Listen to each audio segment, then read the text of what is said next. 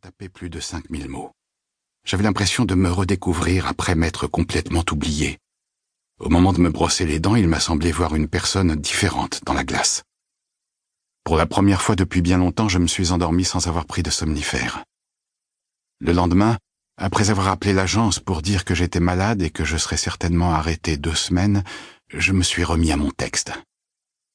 Les détails de ces mois de 1987 me sont revenus avec une telle force et une telle acuité qu'ils sont rapidement devenus plus prenants que la réalité de mon quotidien. C'était comme si j'émergeais d'un long sommeil durant lequel mon esprit s'était secrètement préparé au jour où je raconterais ces événements impliquant trois protagonistes. Laura Baines, le professeur Joseph Wider et moi. Bien sûr, compte tenu de son dénouement tragique, l'histoire a été relatée par les journaux de l'époque, du moins en partie. J'ai moi-même été harcelé par des journalistes et des inspecteurs de police pendant un bon moment. C'est d'ailleurs l'une des raisons qui m'a poussé à quitter Princeton pour aller terminer mes études à Cornell, où j'ai passé deux longues années sinistres. En attendant, personne n'a jamais appris la vérité à propos de ces faits qui ont changé ma vie à tout jamais. Comme je l'ai dit, cette histoire m'est revenue en mémoire il y a maintenant trois mois, et j'ai compris alors que je devais la partager avec d'autres, même si la colère et la frustration que je ressentais et ressens toujours étaient immenses. Mais parfois la haine et la douleur constituent un moteur aussi puissant que l'amour, comme en témoigne ce manuscrit que j'ai achevé récemment, au prix d'efforts qui m'ont épuisé tant sur le plan physique que psychologique. J'en ai joint un extrait à mon courrier conformément aux instructions données sur votre site. Si vous souhaitez lire le texte dans son intégralité, je vous l'enverrai au plus vite. J'ai choisi comme titre provisoire Jeu de miroir. Je m'arrêterai là car il semble que j'ai déjà dépassé la longueur autorisée pour les courriers de présentation.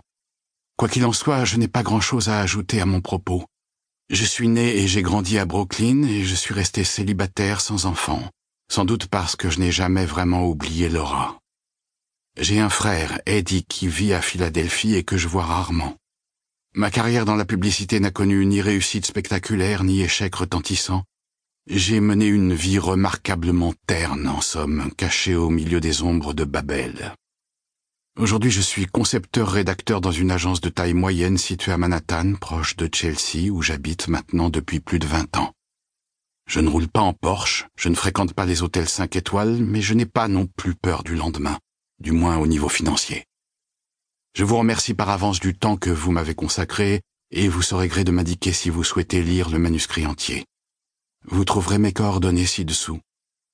Très cordialement, Richard Flynn. Suivait en effet une adresse près de Penn Station, un quartier que je connaissais bien pour y avoir habité moi-même un certain temps.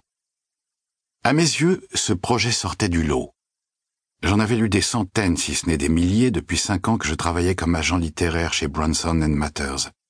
L'agence, où j'avais fait mes débuts comme assistant, avait toujours pris en compte les manuscrits envoyés par courrier.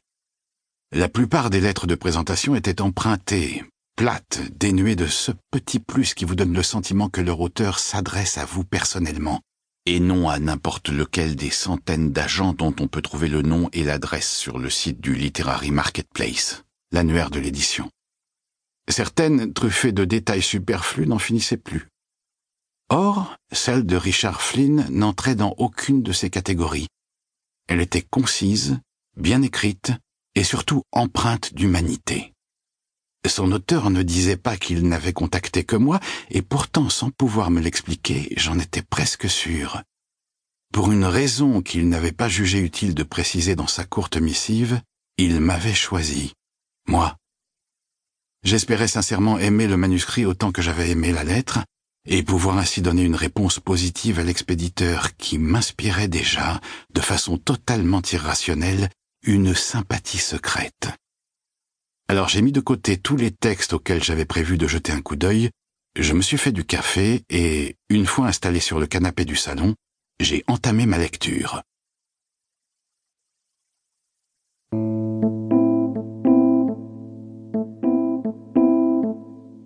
Chapitre 1 Pour la plupart des Américains, 1987 fut l'année où la bourse connut une envolée vertigineuse suivie d'une chute d'autant plus rude, où les remous de l'Iran Gate continuèrent de secouer Ronald Reagan à la Maison Blanche et où amour, gloire et beauté s'invita dans nos foyers. Pour moi, ce fut l'année où